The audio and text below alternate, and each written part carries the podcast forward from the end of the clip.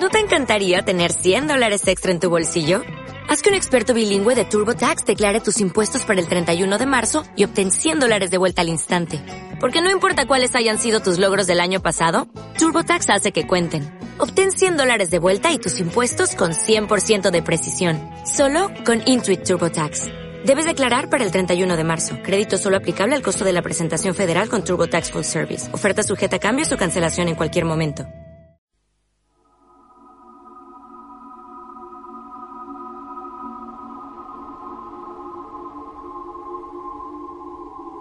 Desde el principio de los tiempos, el ser humano se pregunta cuál es su origen, de dónde viene y para dónde va.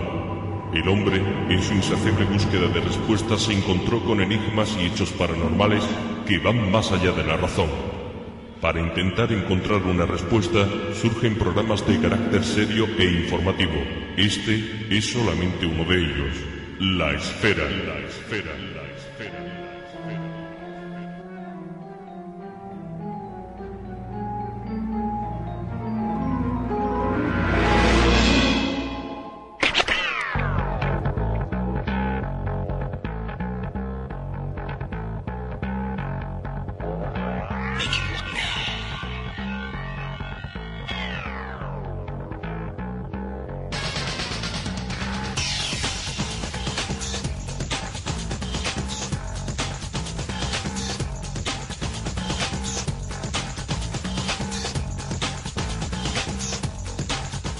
Muy buenas noches, bienvenidos a La Esfera.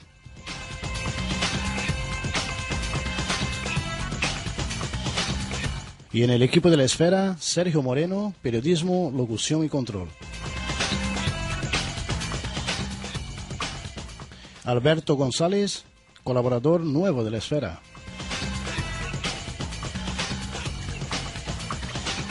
En nuestra sesión de cine, Manolo Gallego.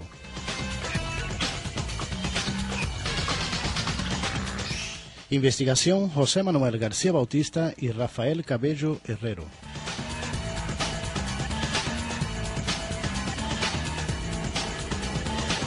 Nuestra página web brasi.tk y el email del programa laesfera.amena.com.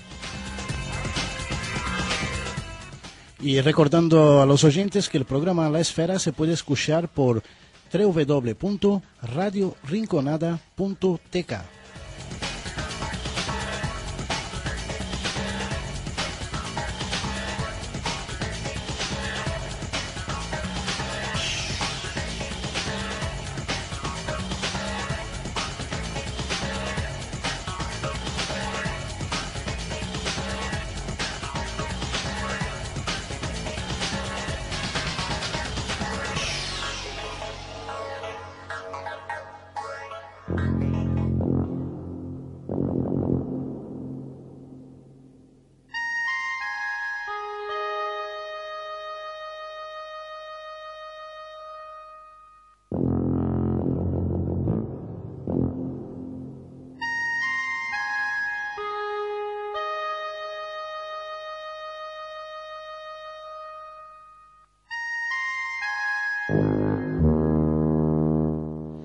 Bueno, muy buenas noches. Eh, creo que la audiencia reconoce esa banda sonora, la banda sonora de una de las películas más taquilleras que hubo sobre el fenómeno ovni, además eh, el fenómeno que nos incumbe hoy aquí en la esfera. En buenas compañías aquí de nuestro amigo Sergio Moreno. Buenas, noches. Muy buenas noches a todos. Hoy hablando de, de ovnis, hablando de, de ufología. Y bueno, pues eh, a ver eh, a qué conclusiones llegamos después de todos los fenómenos que hemos estado viviendo estos, estos días. Sí, esos fenómenos luminosos, meteoritos o, quién sabe, supuestos ovnis también, Mm. que algo vamos a tratar eh, dentro de un momento con nuestro amigo José Manuel García Bautista. También nuestro colaborador, nuevo colaborador de la Esfera, segundo programa, eh, nuestro amigo Alberto González. Buenas noches. Hola, buenas noches. Eh, hoy nos va a traer algunas novedades de libros y también algunos temas eh, de avistamientos ovnis que ha habido por aquí, ¿no? Así Eh, el programa promete ser interesante y como la nueva etapa de, de la esfera en el 2004 empezaremos con un relato de esos escalofriantes y hoy eh, un relato sobre el tema ovni de la mano de Sergio Moreno.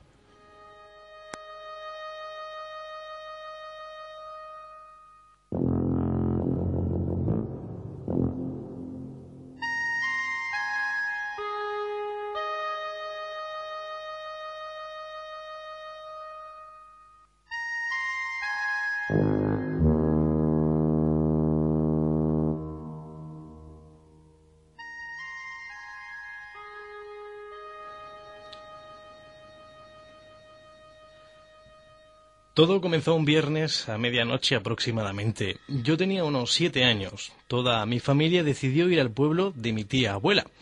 Íbamos en dos coches. Dicho pueblo, preferimos no dar el nombre, se encuentra a pocos kilómetros de Ubrique.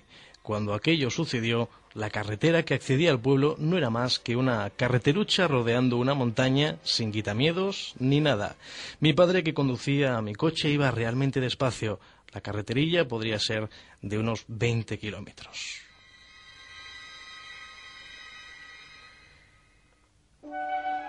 Cuando habíamos avanzado cuatro o cinco kilómetros, o sea, nada más empezar, un tétrico escalofrío corrió mi cuerpo e instantemente me subió la fiebre.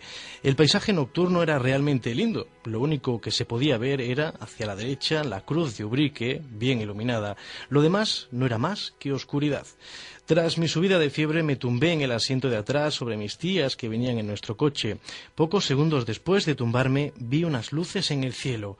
Se lo dije a mis tías y a mis padres. Ellos decían que eran aviones militares, pero yo insistía en que se equivocaban, que eran unos aviones muy raros. Las eh, luces parecieron bajar de las alturas y se situaron a pocos metros de la parte superior de nuestro coche, algunas más intensas y otras menos, pero se quedaron sobre nosotros, siguiendo la lentitud que llevábamos durante al menos 25 minutos de trayecto. Cuando salimos de aquella siniestra carretera, empecé a encontrarme mejor.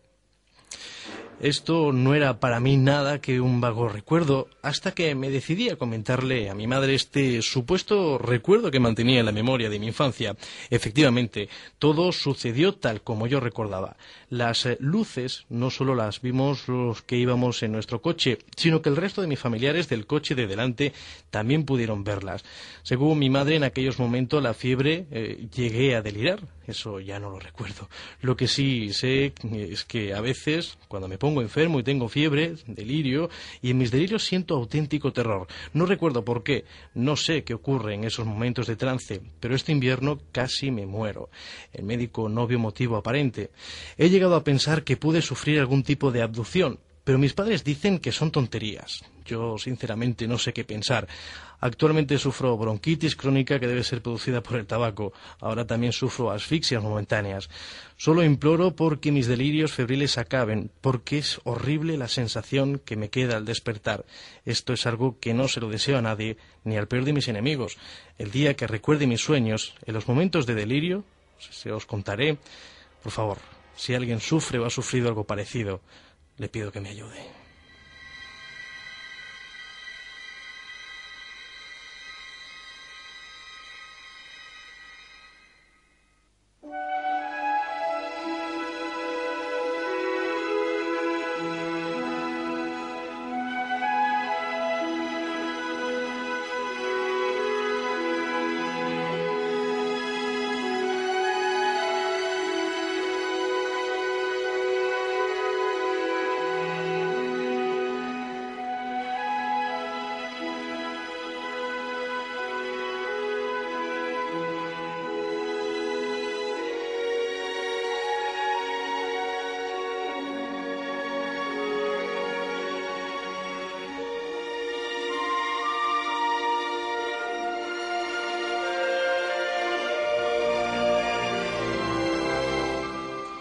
Como siempre, esta voz eh, maravillosa de nuestro compañero Sergio Moreno, ese relato hoy no de terror, bueno, un terror, pero un terror en el tema ovni, que no deja también de ser un tema fuera de lo normal.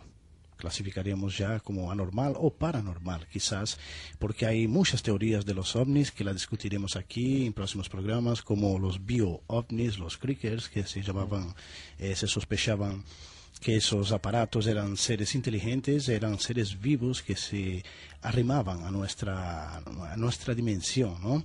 Y por eso desaparecían tan rápido. Es una teoría y también esa teoría la ha tratado Marisol y José Antonio Roldán, que estarán con nosotros en próximos programas, hablando sobre esas teorías de los bio-ovnis. Bueno, el tema de hoy es muy diversificado. Se basa en el tema OVNI, en los meteoritos, en las últimas noticias que hemos tenido de los meteoritos, que ahora Sergio nos va a comentar los principales eh, titulares de, las noticias que han salido en estos días. Hemos sufrido, parece que, una avalancha de meteoritos, una cosa muy extraña.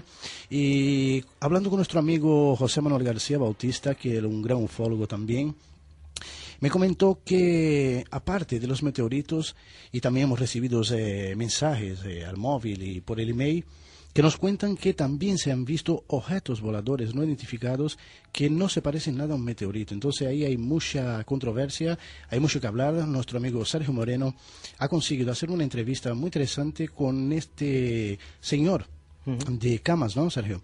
De Camas que consiguió grabar uno de esos meteoritos eh, aquí en Sevilla. Bueno, Sevilla es blanco de muchas apariciones ovnis, incluso con contactos con seres que no se sabe de dónde provienen.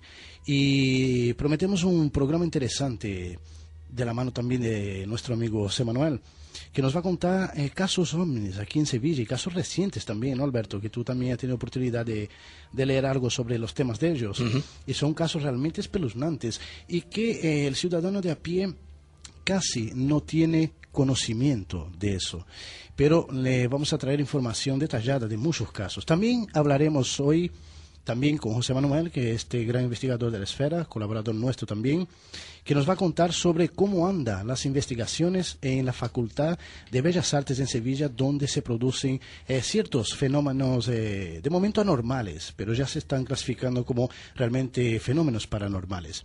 Bueno, Sergio, ¿qué nos cuentan los titulares de, estos últimos días sobre el tema de los meteoritos? Parece que hay controversia entre científicos y testigos, ¿no? Bueno, hay controversia empezando por eh, medios de comunicación, que, bueno, yo creo que es que todavía como no tenemos una mm, versión oficial no sabemos cómo calificarlo. Así que la mayoría optaron por el nombre de bolas de fuego. Eh, ellos eh, dicen, la mayoría dicen bolas de fuego y así se, curan un poquito, un poquito en salud. Nos tenemos que poner un poco en, situación. Tenemos que irnos hasta eh, la jornada del 5 de enero, cuando saltaba, cuando saltaba la, la, la noticia, cuando todos conocíamos cómo miles de personas avistaban la jornada anterior, el día 4, la caída de bolas bolas de fuego, posiblemente originadas por la entrada en la atmósfera de un meteorito de gran tamaño que cruzaron la península desde Santiago de Compostela en el noroeste atlántico a Castellón, justo en el, eh, en el lado opuesto, en la, la costa mediterránea oriental.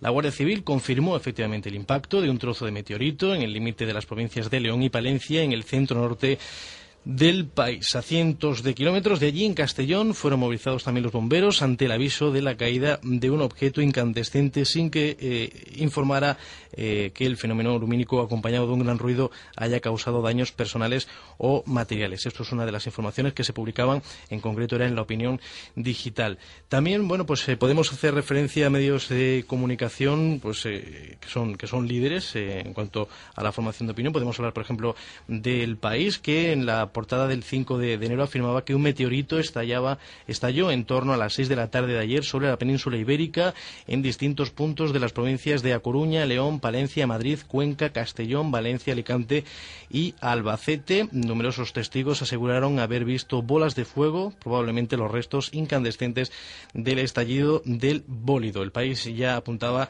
a la posibilidad de que se tratara de un bólido. El mundo señalaba en esa misma jornada del 5 de enero que cientos de españoles han llamado a los servicios de emergencia para informar de que han visto bolas de fuego cruzar el cielo, un extraño suceso que ha sido avistado en las provincias de Madrid, Albacete, Valencia, Castellón, León, Palencia, Teruel, Baleares, A Coruña, Lugo, Ourense y Pontevedra. Si numeramos eh, las, las provincias más o menos para que nos hagamos un mapa imaginario, visualicemos un mapa de España y situemos más o menos los puntos donde se vieron estas bolas de fuego. En algunos municipios, continuaba el mundo diciendo, también se han producido pequeños incendios al caer los cuerpos incandescentes al suelo. Una de las hipótesis eh, que apuntaba el mundo era eh, que era eh, un avión en llamas, una hipótesis que fue finalmente descartada. Las autoridades comprueban ahora si el suceso puede haber sido provocado por la caída y desintegración de un meteorito. Desde el Instituto Nacional de Meteorología se informaba de que con los medios que se cuentan en ese, en ese centro no se detecta nada fuera de lo normal. ABC también se hacía eco de esta noticia. Los primeros avistamientos se produjeron a las 6 menos 10 de la tarde aproximadamente en Santiago de Compostela, un fenómeno que dejaba boquiabiertos a todos los espectadores que asistían precisamente en el estadio de San Lázaro al partido de fútbol entre el Compostela y el San Sebastián de los Reyes. Entre el público se encontraba además, para más casualidad, el responsable del Observatorio Astronómico, Ramón María Ayer, de la Universidad de Santiago, José Ángel Docobo, quien aseguraba a ABC que por la luminosidad, la altura a la que cruzó eh, y su inclinación de unos 30 a 35 grados, la piedra cósmica podría pesar entre 10 y 100 toneladas. En su opinión, se trataría de un bólido que en su trayectoria a través de la atmósfera se fragmentó en múltiples trozos y provocó una deflagración final. También se hicieron ecos de, esta, de esta noticia medios de comunicación de Chile, de México, de Argentina, de Los Ángeles y pues prácticamente todos los medios de comunicación que se encuentran en, en Internet, eh, tales como Estrella Digital, etcétera, etcétera, etcétera. Teorías, pues, eh, para todos los gustos. Desde el Centro Superior de Investigaciones Científicas se desplazaron expertos a Minglanilla, en Cuenca, para examinar una zona acordonada por la Guardia Civil en la que se habían localizado varios cráteres, eh, mientras que se, seguían en fructuosas labores de, búsqueda en otras, en otras partes de esa misma provincia.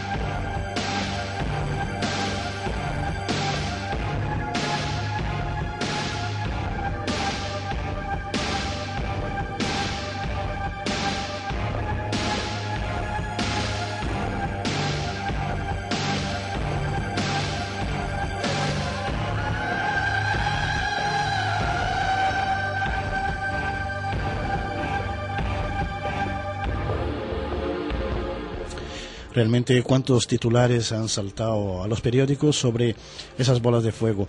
E incluso hay alguien que se arriesga a decirnos o a preguntarnos, ¿será un nuevo caso Roswell y ahora español?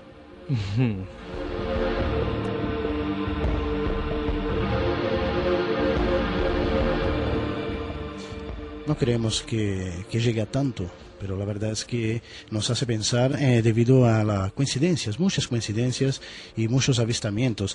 Eh, el viernes por la noche eh, alguien comentó que también había visto una bola de luz cruzar por la zona de Sevilla. Incluso ayer también me han comentado que han visto una bola de luz también sobrevolando Sevilla que no parece que sea un meteorito. Bueno, para eso Sergio ha entrevistado a un señor ese señor que ha saltado los titulares por haber sido el video aficionado que ha grabado eh, desde cama, si no me equivoco, ¿no? el, el, pasaje de ese eh, supuesto meteorito, ¿no?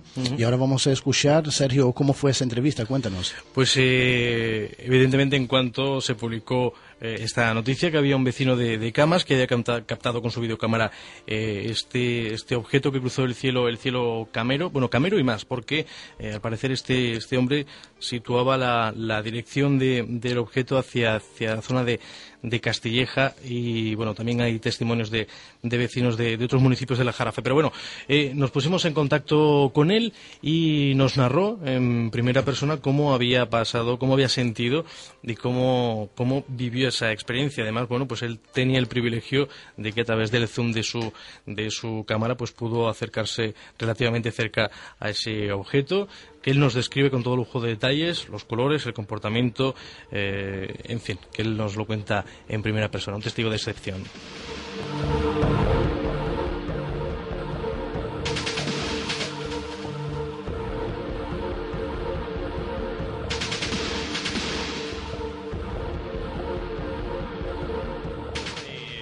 Cielos de España se veían, eh, bueno, pues eh, eran cruzados por extrañas bolas de fuego que llegaron a iluminar poblaciones enteras. Eran bolas de fuego que iban de eh, la comunidad gallega hasta el archipiélago balear. Parecía que Sevilla, Málaga, toda parte más occidental, pues había quedado al margen de estos fenómenos pero no es así, porque el pasado lunes en la zona del Aljarafe se vio bueno, pues eh, un meteorito, un avión, en fin, todavía no se sabe. Lo que sí sabemos es que al otro lado del teléfono tenemos eh, a José María Trinado. José María, buenos días. Hola, buenos días. José María, que fue testigo de excepción de uno de estas eh, de estos fenómenos y además que lo pudo que lo pudo recoger con su con su videocámara. José María, ¿cómo cómo, cómo sucedió todo? O sea, usted está tan tranquilo en su casa y, y qué vieron. Sí, ahí hablando con, con Dori, con mi mujer, en el comedor y, y a través de, y mirando para la terraza, como muchas veces, ¿no? Y al fin a lo lejos en la parte alta que me dejaba el arco de la puerta ver, ¿no? Pues empecé a ver como un punto así amarillo, así como una raya, ¿no? Sí. Total, que me empecé a fijar más atentamente, pues al principio parecía lo normal, ¿no? Un avión, ¿no? Que muchas veces ves algo y que va, y eso empezaba a caer y cada vez el punto ese era más, se estiraba más, hasta que ya no había duda, de que eso era algo que arrastraba una llamarada detrás y que iba bajando con velocidad. El caso es que ya empezamos a buscar la cámara, Mientras íbamos, vamos, que tardó un buen tiempo hasta que desapareció a nuestra vista. Eso le iba a decir porque se le dio tiempo ahí por la videocámara y demás. Estuvo un tiempo, ¿no? En el cielo este, este, no sé cómo llamarlo, este fenómeno, vamos a llamarlo. Sí, porque para mí es una especie de meteorito o algo, ¿sabe? Que, que se metió dentro de la atmósfera, ¿sabes? Y no llegó a desintegrarse, ¿no? Eh, ¿qué, colores tenía? Usted a través de la videocámara, no sé si, si utilizaría el zoom para verlo más de cerca. ¿Qué colores tenía? Sí, así amarillento. y, vamos, como una bola de fuego, ¿no? La verdad es que se veía, ¿no? Que se desprendía una llamarada detrás de de la cosa en cuestión, ¿no? Eh, supongo, José María, que ustedes se sentirían un poco de, de, miedo, ¿no? Ante, ante una cosa en la que no estamos acostumbrados a ver. Hombre, desde luego, asombrado sí que me quedé. El que cogió un poquito de, así, de temor fue mi, mi pequeño, el Ismael. Vaya. Que cuando vio eso que cada vez iba más para abajo, más para abajo y, y, se le alargaba cada vez más la cola, pues cogí un poco de temor que, que, no, que no quería que eso cayera o algo así. ¿no? eh, ¿Usted lo, lo, lo, han comentado con, con algún otro vecino por si hay más gente que lo, que lo haya visto? No, no, por lo visto nada más que tengo constancia de que una mujer en Bormón, me parece a mí que también la ha visto. Pero vamos, no tengo constancia de que la haya visto nadie más. Bueno, eh, José María, usted eh, conocía ya que estos eh, fenómenos se habían visto en otras partes de, de, España, ¿no? Supongo porque los medios de comunicación lo han, lo han estado contando. Y usted fue testigo testigo de esta. Mm, bueno, vamos a. ¿Lo podemos llamar bola, eh, José María? ¿Era, ¿Era esférico?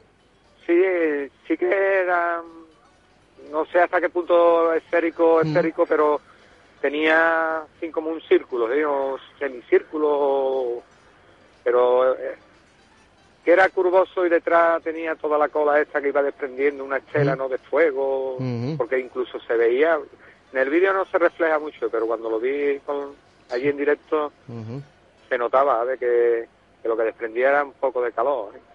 Bueno, pues sí. Poco mucho. poco, poco mucho, desde luego. Bueno, pues eh, nosotros eh, hemos eh, conocido por el Instituto de, Astrofísica de, de, Andalucía que al parecer lo explican como la condensación de, de un avión, pero bueno, es una... Sí, yo, yo la verdad es que con lo que he visto no, no me parece de luego que fuera aquello un avión. Mm, hombre, desde luego por las imágenes que, que, usted ha captado, no parece que se, que se deba a la condensación de un avión. Y, Y eso, supongo que las imágenes son también muy explícitas pues, como para figurarse otra cosa que no sea un avión, Bueno, pues eh, nos quedamos con la, con la incógnita, ¿no, eh, José María, de saber lo que, fue eso que cruzó el cielo de, de la jarafe sevillano.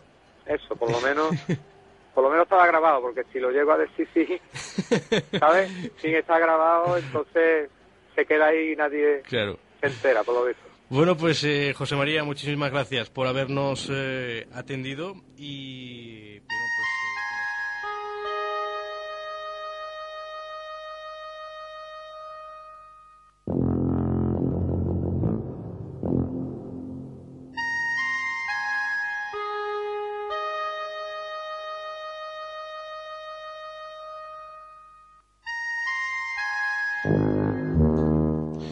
bueno, una estela, Sergio, una estela dejada por un avión. Esa fue la explicación de uno de los eh, eh, científicos que han analizado las imágenes y yo he visto aquí en Sevilla muchas estelas de aviones, eh, llaman la atención, pero siempre una estela blanca.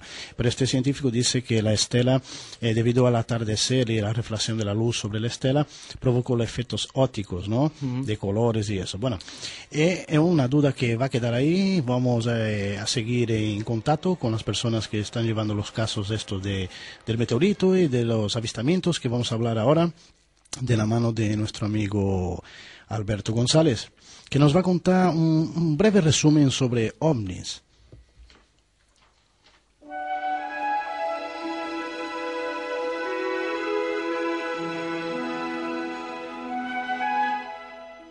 La ufología ha estado presente desde siempre en la humanidad y en su entorno. Ya en tiempos antiguos e incluso prehistóricos se ha tenido constancia de la existencia de objetos voladores no identificados. En ritos tribales adoraban a los dioses venidos de las estrellas y hacían referencia a unos seres macrocéfalos y en ocasiones con escafandra. Si nos percatamos de que estamos hablando de seres que vivían hace miles de años y que no sabían qué era una escafandra, o ni mucho menos de que el ser humano algún día iba a poder volar, se hace fácil poder suponer que en, algún, en alguna ocasión hubo contacto entre estas civilizaciones antiguas y los ovnis.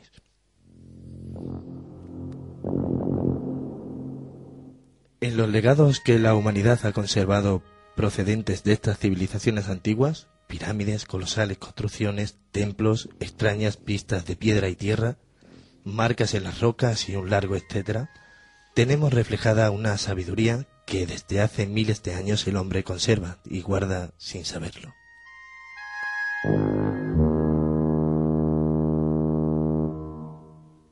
¿Qué son los ovnis? Estas concretas siglas mundialmente famosas y ya míticas significan objeto volador no identificado, o sea, la denominación de origen cual pata negra de los más modernos y ya celebérrimos UFOs. Poco importa tal denominación afina a otras como Flying Saucer en inglés, pratos voladores, portugués o castellanamente hablando, discos voladores. Ahora bien, Aquí se observa una ligera y velada incongruencia. Hablamos de discos voladores, descritos así por una aerodinámica concreta. Ya hemos comentado que es un ovni, es algo no identificado. Por ello establezcamos un par de matices. OVNI es un misterio, y el disco volante lo denominaremos VED, vehículo extraterrestre dirigido, porque de esta manera lo sustraeremos a la naturaleza física de lo tangible, como pudiera ser los ingenios terrestres, aviones, helicópteros, globosonda, y a la acción de fenómenos físicos y naturales, estrellas fugaces, meteoritos radiantes, cometas, radiaciones caloríficas, condensaciones energéticas. Así pues, los ovnis dejan de ser tales cuando estos se convierten en una causa física, natural y explicable, y por tales cuando estos se convierten, perdón, supuesto cuando se transforman en las fascinantes y majestuosos BED, de origen al menos no terrestre.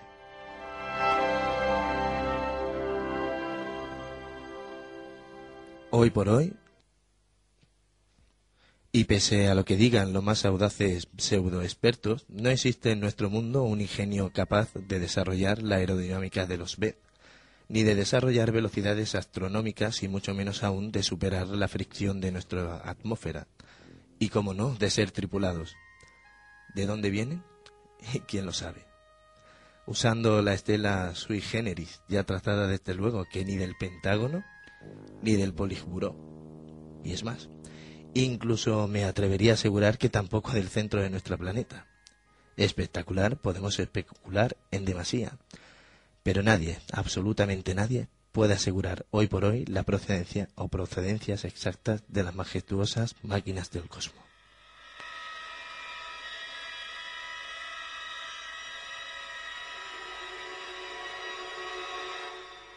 Según los baremos y parámetros con que se maneja la estadística de la ciencia llamada antaño ufología y hoy día ovnilogía, se le sitúan desde procedentes de, de una cercana luna y de otros mundos de nuestro propio sistema solar, Venus, Marte y las lunas mayores de los gigantescos Júpiter y Saturno, hasta los más remotos puntos del oceánico mapa estelar.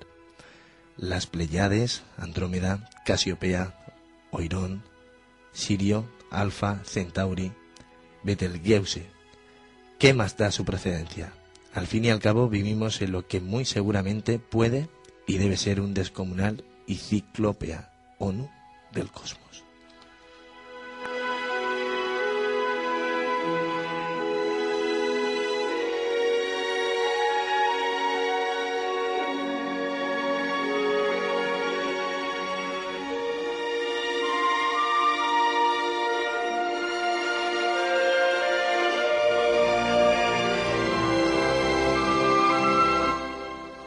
¿Desde cuándo nos visitan? El planeta Tierra es un mosaico de culturas y civilizaciones. Para comprobar esta aseveración no tenemos más que abrir esa inmortal enciclopedia que recoge los anales de la evolución humana, la historia. Esa referida historia nos revela que en su composición se ubican millares de tradiciones, culturas, ritos y civilizaciones, algunas de las cuales son tan arcaicas como el mismísimo tiempo. Incluso en la era cuaternaria, periodo en el que se afirma que se originó el hombre, encontramos vestigios sólidos y fundamentados de una más que evidente presencia extraterrestre.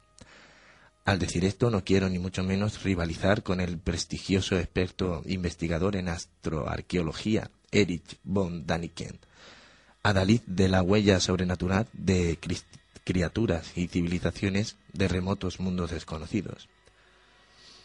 En todas las civilizaciones antiguas hallamos un rastro perfectamente indeleble del paso fugaz y prolongado de civilizaciones extraterrestres. En todas ellas se nos habla de la relación mantenida con los viajeros de las estrellas, o con lo que consideramos, consideraron sus propias deidades. Muestras tan increíbles y excelsas las encontraremos en las pirámides de Keops, Kefren, Miquerinos, el Machu Picchu, las pistas de Nazca, Tihuanaco y las piedras de Ica, halladas en el desierto de Ocucaque. El astronauta de Palenque, los Moais de la isla de Pascua, el Templo del Sol o el extraordinario santuario druida de Stonehenge.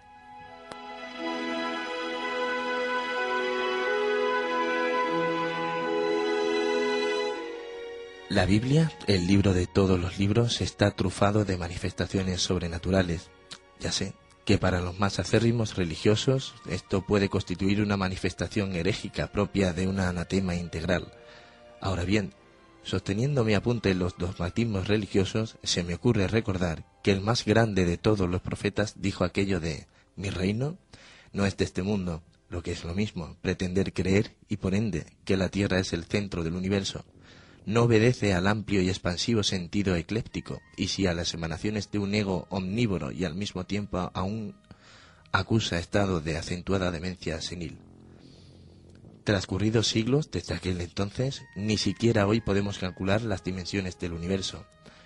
Está claro que ello se debe tan solo a una premisa irrefutable. El universo es incalculable por su continua expansión, sería aconsejable acometer el estudio del fenómeno ovni bajo tres fases. La primera sería la visualización, la segunda el fenómeno aterrizaje y la tercera abducción y encuentro físico. A esta recomiendo la incorporación de la que es la cuarta fase, contactados y el fenómeno de la contactitis. Después de todo lo expuesto, solo nos resta contemplarnos unos instantes ante un espejo, respirar hondo y considerar lo siguiente. No hay persona más necia y obsoleta que aquella que se mofa de lo que desconoce.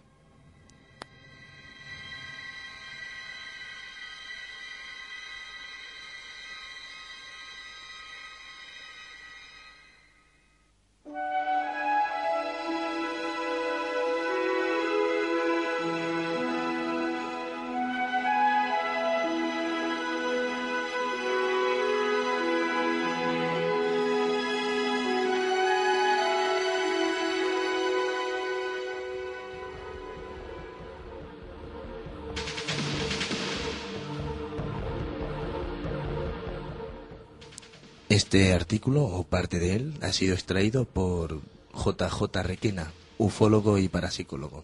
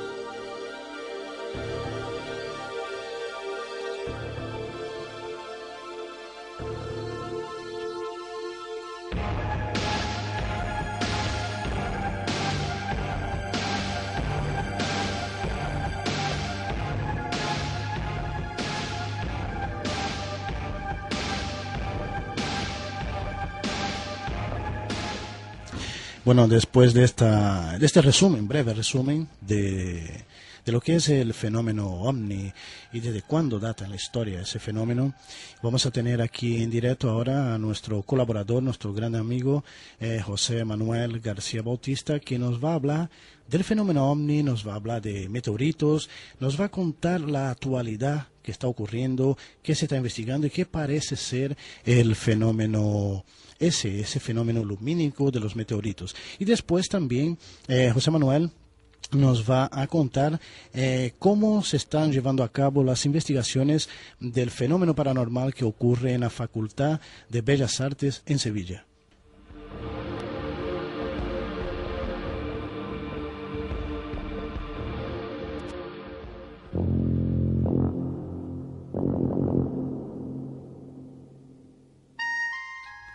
Bueno, ya tenemos al otro lado la conexión telefónica con nuestro amigo José Manuel eh, García Bautista. Buenas noches. Hola, Brasil, ¿qué hay? Buenas noches. Buenas noches a los amigos de la fera. Buenas noches. Aquí está con nosotros Alberto González, Sergio Moreno, que nos va a hablar un poquito también, nos va a hacer preguntas, te va a hacer preguntas a ti sobre eso, ese fenómeno que está ocurriendo, los meteoritos, eh, esos eh, posibles avistamientos ovnis que nos han llegado por email, por eh, mensaje al teléfono, diciendo que aparte de los meteoritos se han visto, el viernes se vio avistamientos de bolas de luz, incluso ayer por la noche también me comentaron que habían visto una bola de luz. ¿Qué está ocurriendo, José? Has comentado muy bien, Brasi, desde el día 2 de enero, según tengo yo recogido y testimoniado, se están, bueno, se están realizando una serie de observaciones en lo que todo lo que es la provincia de Sevilla, de una serie de, de bueno, de objetos no identificados eh, que parecen que están cayendo del cielo. Y si bien en un principio lo, bueno, lo trataron de explicar bajo las razones de que podían ser restos de, partículas estelares de, del paso de la Tierra en órbita por lo que es el sector de, la nube de las cuadrántidas, que es una serie de, lluvia de meteoritos y demás, pues mm, la sorpresa es que una vez que pasó toda esa ola, digamos, que asoló a toda España, que se pudieron ver sobre todo en el, en la segunda mitad de, del país, la mitad norte, ¿no? Eh, la verdad es que lo, lo, que más ha llamado la atención es que eh, precisamente una vez que ha pasado ese, esa primera ola, por llamarlo así, eh, ha comenzado una segunda que sobre todo es en el sur y sobre todo donde está parece habiendo una mayor incidencia en la zona de Sevilla, ¿no? Que son, mm, de momento no se sabe, de momento mm, se descartó la posibilidad de que fueran restos de la cuadrántida, porque evidentemente ya no, ya se había dejado esa estela atrás. creo que el señor Ortiz mm, comentó que podría tratarse de estelas luminosas de la condensación de los aviones, pero curiosamente sería la primera vez que ocurre y por otra parte el, a la hora que se produjo el, lo que es el avistamiento que, se grabó en vídeo que emitió lo que es Canal Sur y que habéis tenido ahí al, cámara fortuito, pues a esa hora no se registraban vuelos.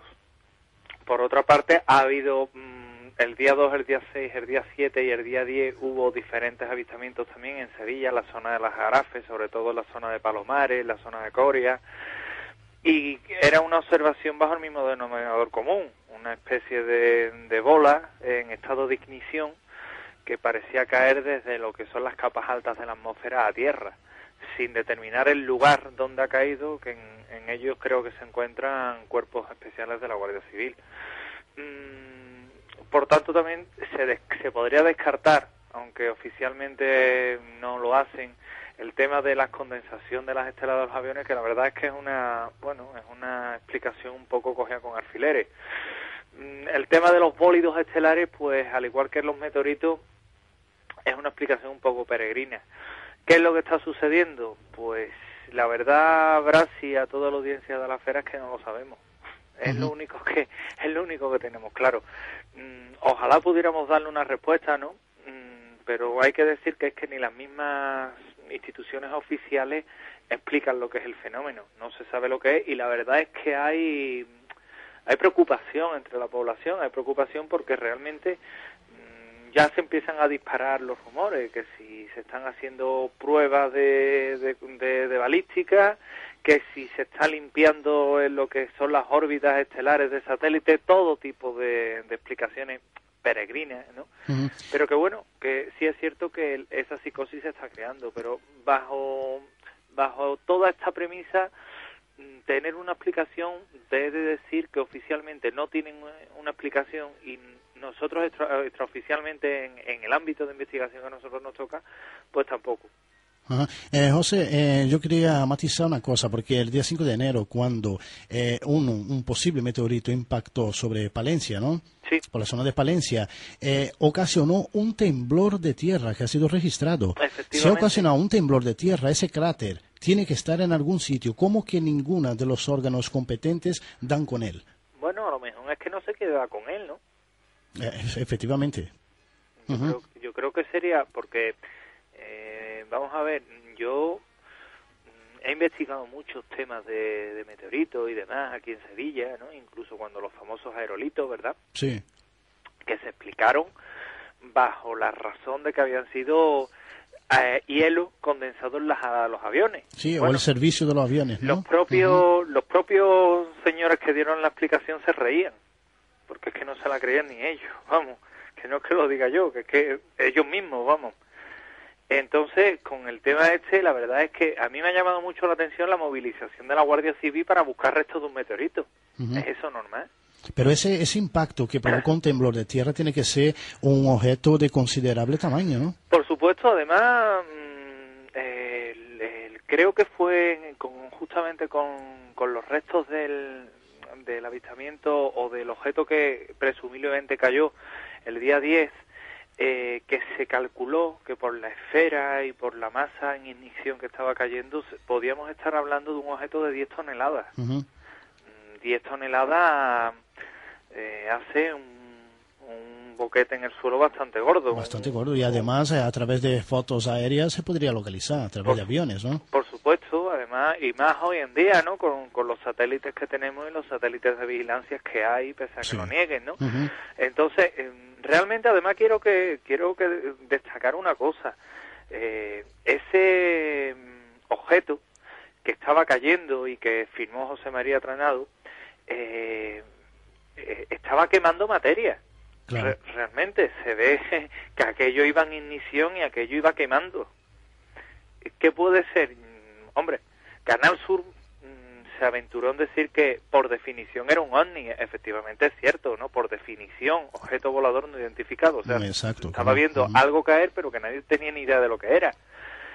Mm, identificarlo con otras cosas yo creo que es aventurarnos, pero realmente eh, aquello, yo lo estaba hablando también con, expertos de, en, temas de astronomía, en temas de meteorología, en temas de aeronáutica, y realmente por la velocidad y, y por las características a mí me indican que posiblemente no sea un objeto que provenga del espacio, sea un meteorito en rumbo de colisión con la Tierra, ¿no?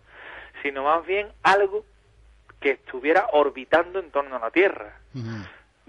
¿Qué puede ser esto? Que se están deshaciendo de basura espacial, chatarra espacial, reentrada, no lo sabemos, pero me imagino que los expertos que llevan este tema deben de tener muy claro lo que es, porque si, como os he indicado, puede que sea reentrada de chatarra y demás, pues eso la verdad es que es fácilmente comprobable. José, eh, ¿el ejército español tiene alguna, el ejército del aire en este caso, tiene, eh, se ha planteado algo, ha, dado alguna conclusión? De momento no, de momento silencio. Evidentemente lo que sí es cierto es que pese al, al silencio, bueno, hay una especial, un especial control de lo que son el espacio aéreo sevillano, ¿no? De hecho, aquí en, la provincia de Sevilla tenemos el EVA 3, que es una unidad de vigilancia que está en, Constantina, en la Sierra Norte de Sevilla, y, está en estado de, vigilancia continua.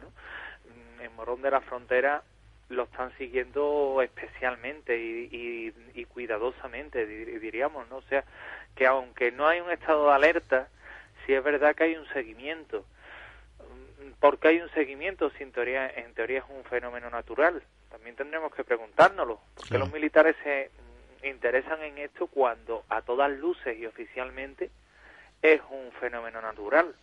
Son muchas preguntas y muy pocas respuestas. Sí, José, hay alguien que se ha aventurado a decirnos, ¿será que se trata de un caso Roswell español? Yo creo que no, Brasi. Sí creo, y es una opinión muy particular, sí creo que algo raro está sucediendo y algo nos están ocultando. Eso sí, sin entrar en teorías conspiranoicas ni, ni por el estilo. Creo que algo está sucediendo y algo nos están ocultando. José, eh, mm, los testigos que ha podido entrevistar, eh, todos ellos eh, coinciden, porque se han visto ya, ya hace varios días que se están viendo esas apariciones de, luces, ¿no? Sí, ¿Todas dejan estela o algunas es solo un objeto que, que pasa de, en una dirección concreta? No, yo tengo un balance hecho de todos los avistamientos que ha habido desde julio hasta acá, ¿no? Sí. Pero los últimos que tengo registrados, que son precisamente estos que giran o orbitan un poco en torno a lo que son los avistamientos del mm, que están relacionados con estas bolas o con estos meteoritos, entre comillas, vamos a llamarlo así, eh, la mayoría de ellos han sido vistos con cola, pero hay dos de ellos, uno visto en Palomares y el segundo visto en, en este pueblo cercano, en Coria del Río, que está también cerquita, que ahí lo que lo que se ha podido ver han sido esferas fijas, pero pero bueno, que, que parecían moverse, parecían tener movimiento, ¿no? De hecho hay una afirmación de ello. Mm, entonces tenemos dos tipos de avistamientos, los, los que, bueno, se corresponderían en principio con una entrada de algo ajeno a nuestra atmósfera y el rozamiento hace que, entre en ignición y deje esa estela. Y luego está el típico avistamiento de los no identificados, que es la típica esfera de luz en el cielo que, ¿no? que se mueve a velocidad de vértigo y hace maniobras imposibles. Realmente tenemos de los dos tipos. Eh, José, mm, eh, Sergio, Sergio quería comentar algo también, ¿no? Sí, eh, José Manuel, buenas noches. Buenas noches, Sergio. Eh, a ver, ¿Cómo, cómo debemos eh, situarnos, eh, la población en, general, cuando por un lado estamos viendo esos objetos, esos eh, fenómenos en el cielo, y mientras tanto, al mismo tiempo, el Instituto Nacional de Meteorología publicaba el 5 de, enero en el mundo que no se detecta nada fuera de lo normal? Pues... ¿Dónde nos, dónde nos tenemos que situar? Buena pregunta. Hombre, en primer lugar, mm, yo me situaría con el sentido común. ¿no?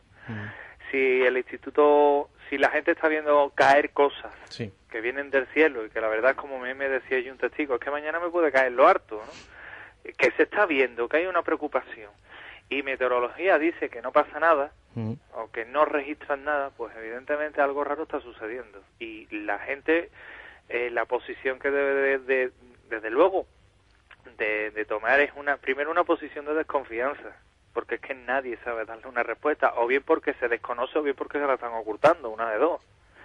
Y la segunda, creo yo que, que no que no está tampoco nada mal en, bueno en, que el propio interesado trate de buscar bueno una respuesta no de, de, informarse de, leer no de leer algo en, torno al tema a ver qué puede ser no mm, creo que creo que es la única forma. Guiarte de lo que digan o dejen de decir comunicados oficiales bueno, está muy bien para calmar a la, población, eso está muy bien, yo no digo que no, pero no siempre lo que te dicen es lo que de verdad está ocurriendo. Y otro otro otro fenómeno no paralelo paralelo a todo a todo este tema eh, lo centramos en los medios de comunicación no yo personalmente lo centro en los medios de comunicación. El 5 de enero y el 6 de enero se publica mucha información en torno a estas eh, bolas de fuego etcétera etcétera y eh, a partir del 6 de enero hay un silencio sepulcral, ya no se vuelve a hablar de, del tema. ¿Formaría parte este silencio mediático del interés por, por que esto pase y que la gente se lo olvide, José Manuel? Sí, no. No es una respuesta ambigua, te, te lo matizo, ¿vale? Los medios de comunicación, la prensa, hemos hablado de prensa, radio, televisión, mm, eh, lo que ofrecen es un producto que se llama actualidad y la actualidad es un día a día. Eh, una noticia de hace 48 horas contada de tiempo no tiene interés, no es actual.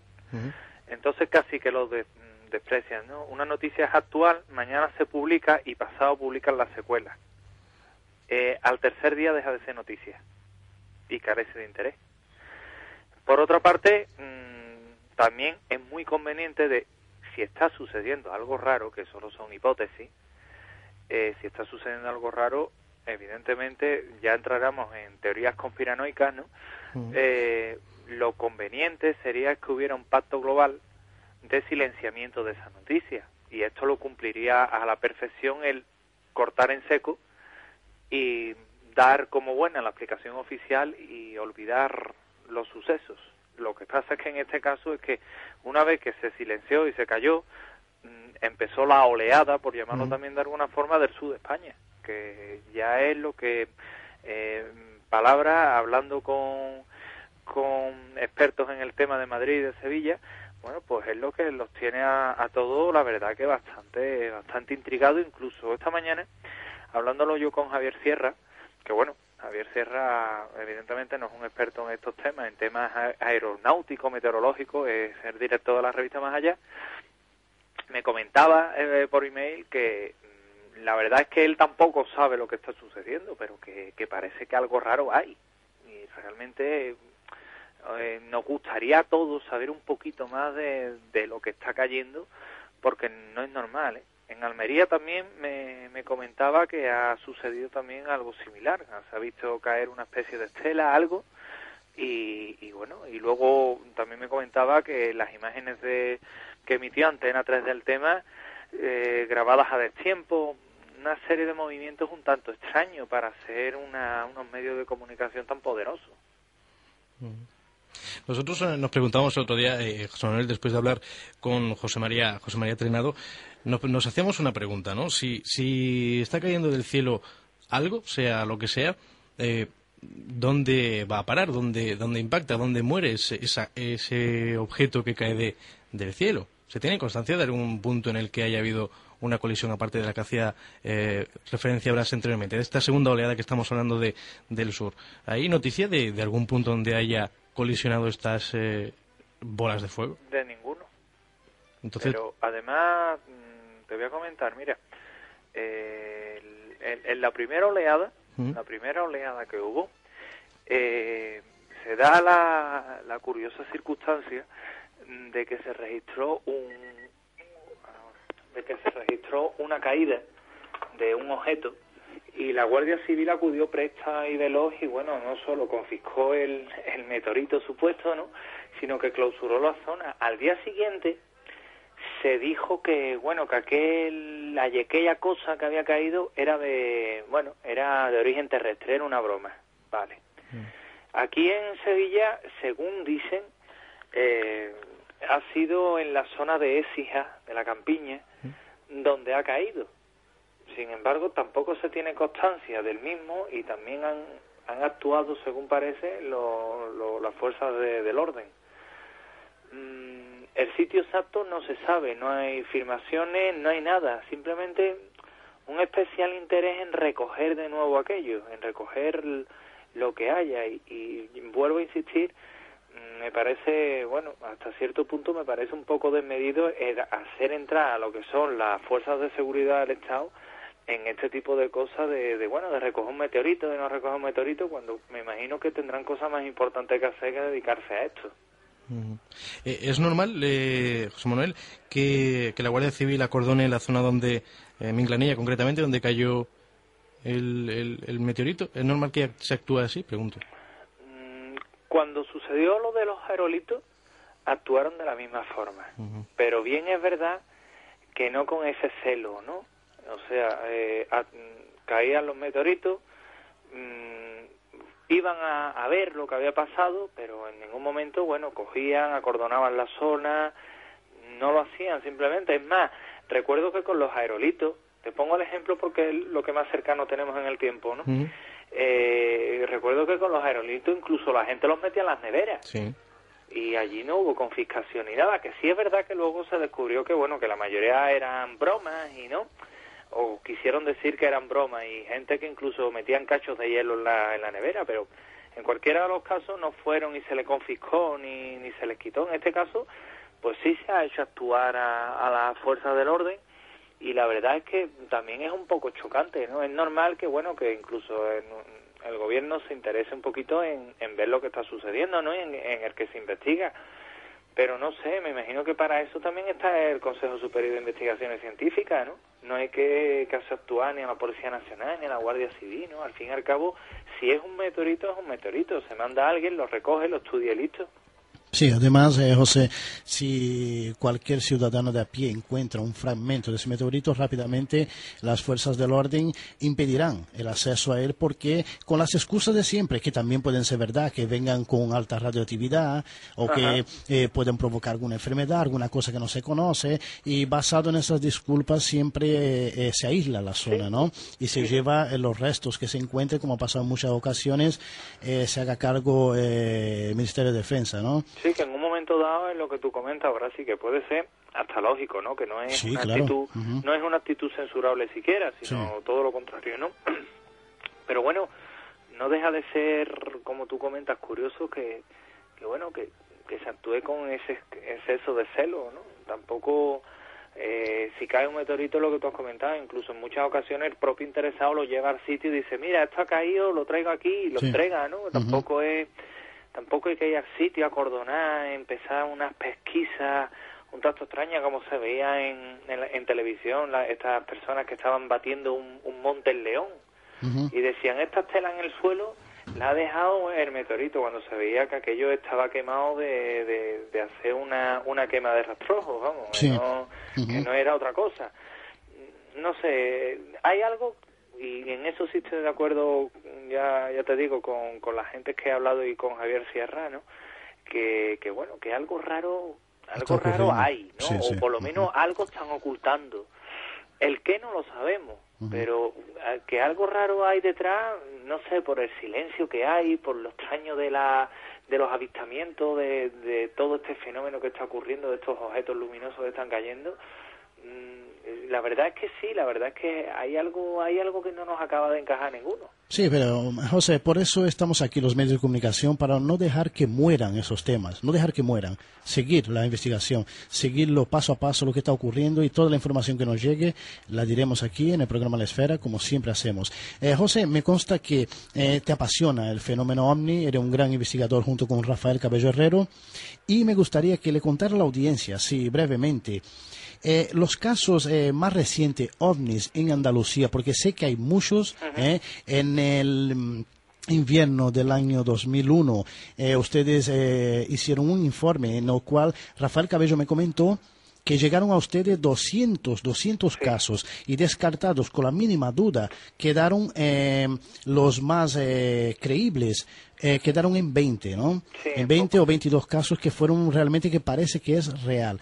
Cuéntanos eh, algo sobre la, porque mm, el ciudadano andaluz, eh, bueno, todavía hay mucha descreencia, ¿no? No, no lo creen mucho en el tema OVNI en el clima paranormal, quizás por falta de información, ¿eh? no crea, ¿no? Cuando ya se le da una información, la persona lo analiza coherentemente sobre, bajo la luz de la lógica, de la razón y de que se escapan muchos de esos fenómenos, a, bueno, todos los fenómenos paranormales, incluso los ovnis desafían todas las leyes de la física, por lo menos de la física conocida, ¿no? Cuéntanos, eh, mm, apariciones ovnis o contactismo que ha habido, incluso eh, em, hubo un caso hace muy poco ahí cerca de la Algaba, donde testigos afirman haber visto un ser de tres metros de altura, vestido con un mono brillante, que desapareció en varios segundos. Ha, habido varios eh, casos de contacto en Andalucía, varios casos. Hay un punto que es muy caliente, que es el triángulo caliente, Gerena, Asnalcollar y Casalla de la Sierra, que mucha gente cree que son leyendas urbanas. Cuéntanos algo sobre esas apariciones ovnis que realmente ustedes han podido investigar en Andalucía. Pues efectivamente, Brasil, eh, ha habido una serie de avistamientos en el, bueno, en el sur de España.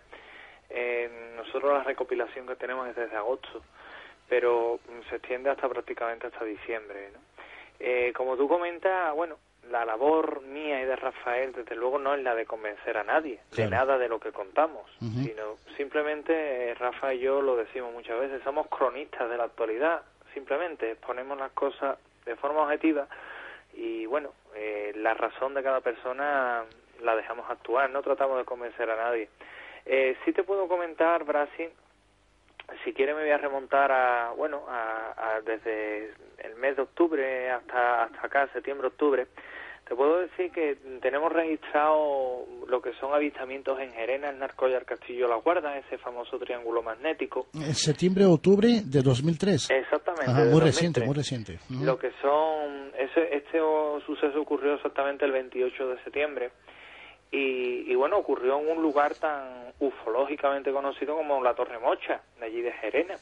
Y lo que se vio en, en esta ocasión fue una especie de misil, un puro, vamos a llamarlo, metálico, no muy grande, unos 8 metros, quizás por 12 ancho, bueno, que se desplazaba eh, rápidamente delante de los ojos de los testigos, lo que en un momento dado nosotros podríamos llamar una nodriza, quizás las dimensiones eh, tan grande eran. Nos traicionan, pero también hay que tener en cuenta bueno que la familia estaba allí abriendo una barbacoa y que aquello pasó a gran velocidad delante de ellos y es difícil calcular calcular unas distancias, ¿no? ¿Y qué hora eran, José? Esto era justamente a las tres y cuarto, a las una y cuarto de la tarde. Ah, bueno, con mucha luz se puede ver mejor, claro. O sea que lo vieron perfectamente. Sí, sí.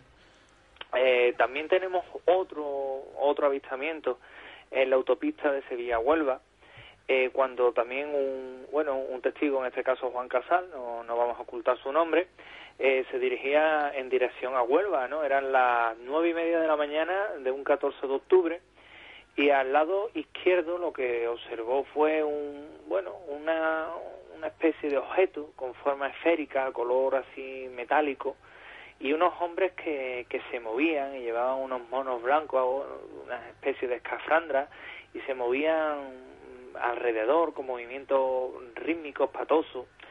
Y, y, bueno, la verdad es que a este hombre le extrañó, aquello desprendía una especie de luz, era como una soldadura, y, y estaban atareados, pero lo que más le llamó la atención a este hombre era aquella cosa, aquel objeto esférico sobre aquel campo metálico que la verdad es que no se correspondía con nada de lo que había visto hasta ahora. Sí, me parece que al principio en ese caso el hombre pensó que eran operarios trabajando, ¿no? Sí, sí, Arreglando algo, ¿no? Pensó que se eran confundió, operarios ¿no? trabajando, pero bueno, ya llega un momento en el que cuando te vas acercando con el coche, pues, me imagino que, que tampoco es una observación muy detenida, pero si, si te fijas, ¿no? Eh, bueno, pues este hombre vio que aquello realmente no era normal, aquello era una especie de nave sin marca, unos individuos bastante raros moviéndose de forma extraña y la verdad es que este hombre mm, le impresionó también bastante y, además a una hora en la que lo pudo muy bien, las nueve y media de, un 14 de octubre que, que digamos que hay luz y, y se puede ver y además gente con un grado de fiabilidad bastante alta.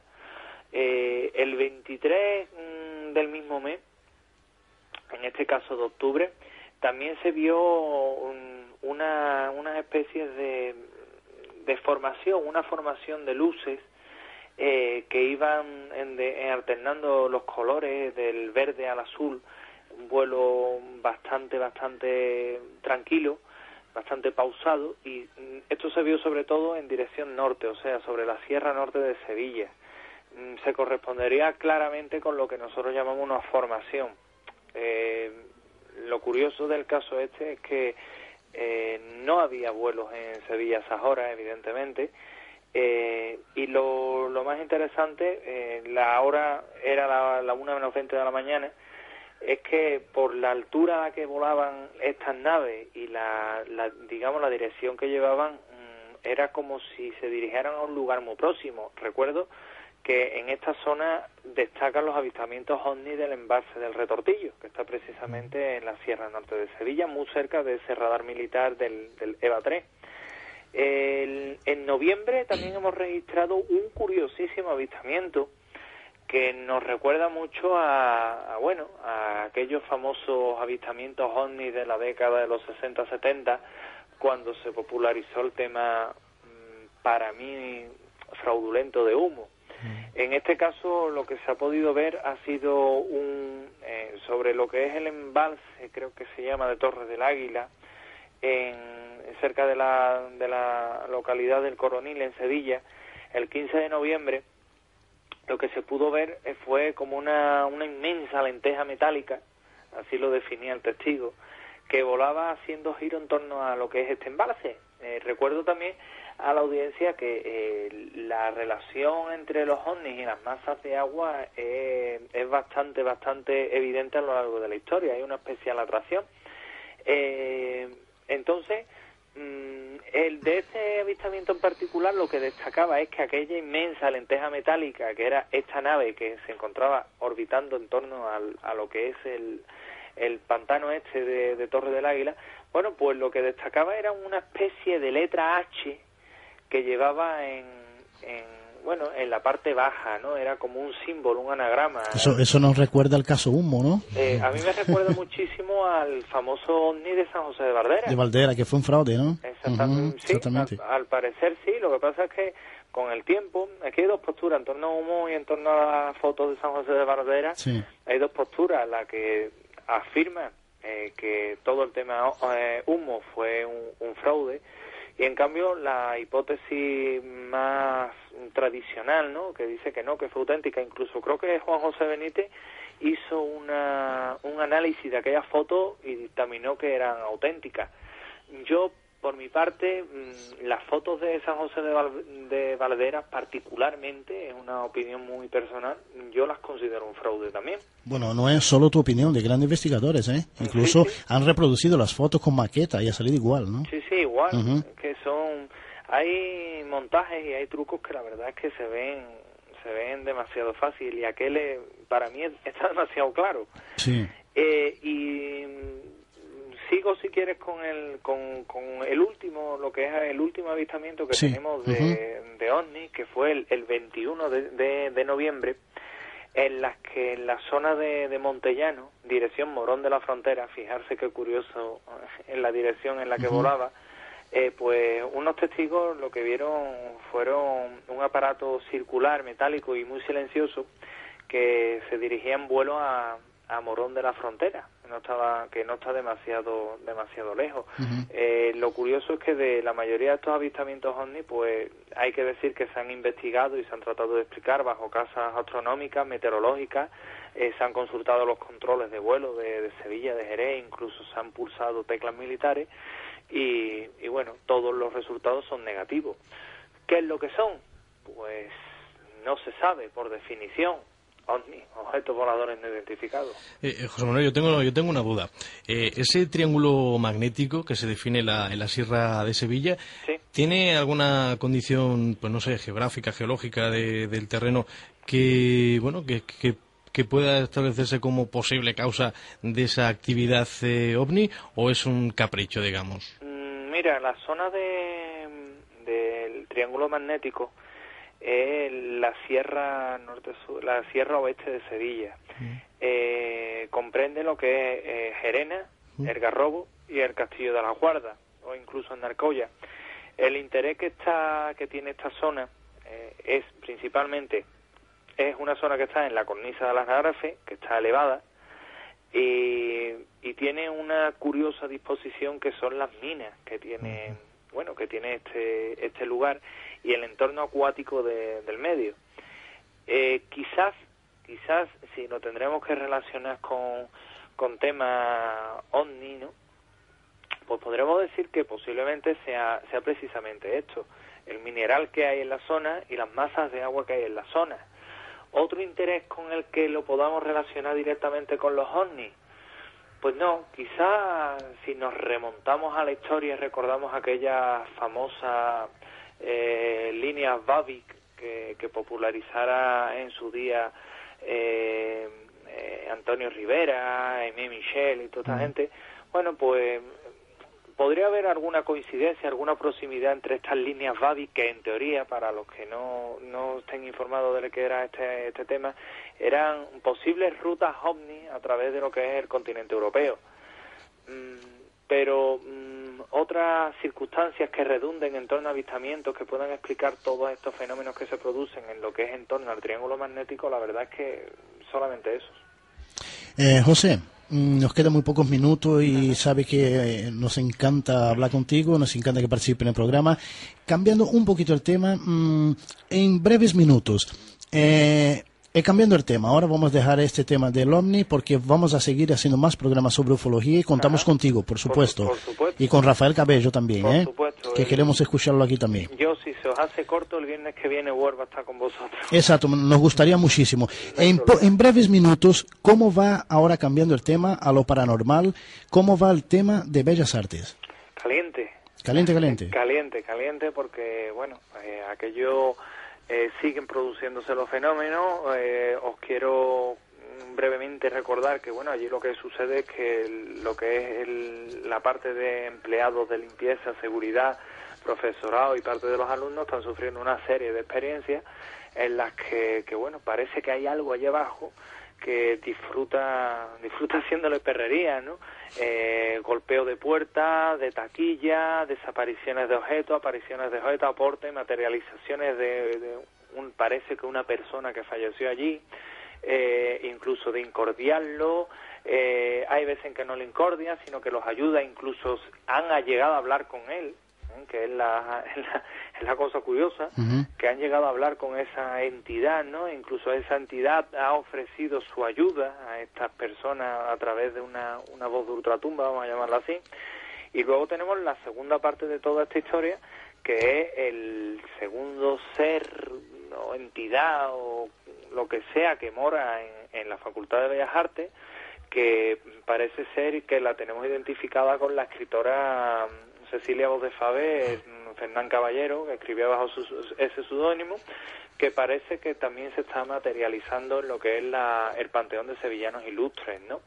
De todas formas, eh, quiero hacer un inciso y decir que en la Facultad de Bellas Artes era el, el antiguo, la antigua sede de la Compañía de Jesús en Sevilla, que hay, digamos, tiene bastante historia y bastante tradición en muertes allí dentro y en personas enterradas que no se saben dónde están y que, bueno, también podría haber una especial incidencia debido a esto que os he comentado. También comentar que, bueno, que la Inquisición le tenía un especial cariño, entre comillas, a aquel, aquel lugar, ¿no? Todo esto está formando un conjunto de fenómenos paranormales que evidentemente están activos hoy día, están afectando y siguen afectando al personal que trabaja allí y se siguen manifestando. Lo único que nosotros estamos esperando, y es una invitación que, ya hice en su día, es que la Universidad de Sevilla, mm, bueno, pues nos autorice a entrar a, investigar y, y poder culminar una investigación que ya está comenzada, ¿no? Mm, es lo único. Y, bueno, ese día pues podremos dictaminar realmente con elementos de juicio lo que está sucediendo allí al 100%. Estupendo. Y estupendo, y desde aquí de la esfera transmitiremos a la audiencia todo lo que está ocurriendo en la Facultad de Bellas Artes eh, en Sevilla. Bueno, eh, José, gracias de verdad por estar con nosotros una vez más en el programa de Esfera. El viernes pasado colaboró con nosotros Rafael Cabello Herrero, tu compañero de investigaciones, que también nos dijo lo de Bellas Artes, nos dijo que le han cogido cariño a uno de los seres incluso, que tienen cariño. Sí, exacto. Y es una cosa intrigante, la verdad es intrigante y esperemos eh, tener novedades muy próximas eh, para poder seguir con este tema de Bellas Artes y el viernes que viene seguir con el tema de los ovnis en Andalucía que me parece un tema muy muy interesante. ¿eh? Pues por mí me considero invitado para el viernes que viene. Claro, como siempre, claro. bueno, ya estamos en contacto para, para bueno, para iniciar una nueva participación en en tu programa, ahora sí. Muchas gracias, José. Buenas noches. Y sé que está un poquito afónico todavía. Es un esfuerzo. Rafael viernes pasado hizo un esfuerzo tremendo porque también estaba afónica y realmente participó en el programa y trajo mucha información del caso eh, Bellas Artes. José, eh, decirte que contamos contigo ¿eh? el viernes que viene. ¿eh? Estupendo, ya es un compromiso. Vale, buenas noches, un gran abrazo. Venga, un abrazo. Bueno, después de, esta explicación se queda siempre el tiempo muy corto en la esfera. ¿eh? Parece que, que es largo, pero una hora y media se pasa volando. Pues nada, muchas gracias a toda la audiencia, muchas gracias eh, a Sergio Moreno, en nuestro control técnico, periodismo, locución, a nuestro amigo Alberto González, también nuevo participante de la esfera, segundo programa, lo hace muy bien. Me parece que eh, la esfera cada vez va mejor. Esperemos que sea así, ¿no? Y que podamos llevar a la audiencia toda esa información tan interesante, principalmente Sevilla, España, ¿no? Bueno, Sergio, buenas noches. Buenas noches. Hasta el viernes que viene, buenas noches. Buenas noches. Y esperemos que la audiencia nos acompañe el viernes a las 22.30 en La Esfera.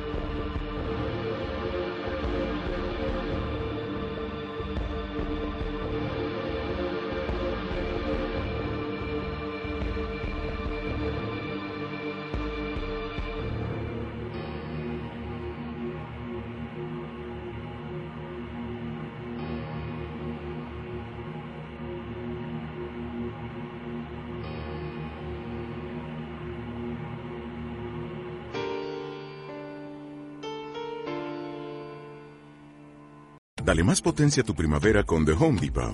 Obtén una potencia similar a la de la gasolina para podar, recortar y soplar con el sistema OnePlus de 18 voltios de Ryobi desde solo 89 dólares.